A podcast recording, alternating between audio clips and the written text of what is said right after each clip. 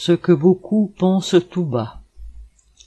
Lundi 14 mars, une femme a fait irruption sur le plateau de la chaîne russe Prairie Canal, sachant qu'elle serait arrêtée pour cela, brandissant un panneau contre la guerre. Dans une vidéo enregistrée au préalable, elle dénonçait cette guerre qui déchire deux peuples frères. Son propre père est ukrainien et sa mère russe, un cas qui n'a rien d'exceptionnel, car c'est l'un des innombrables reflets de l'histoire et de la culture commune des populations de cette région du monde, de la Russie et de l'Ukraine en particulier.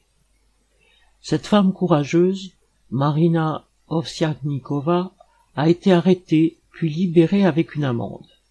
Mais ce qu'elle a proclamé sur les écrans de télévision est sans doute ce que beaucoup pensent tout bas. Pierre Merlet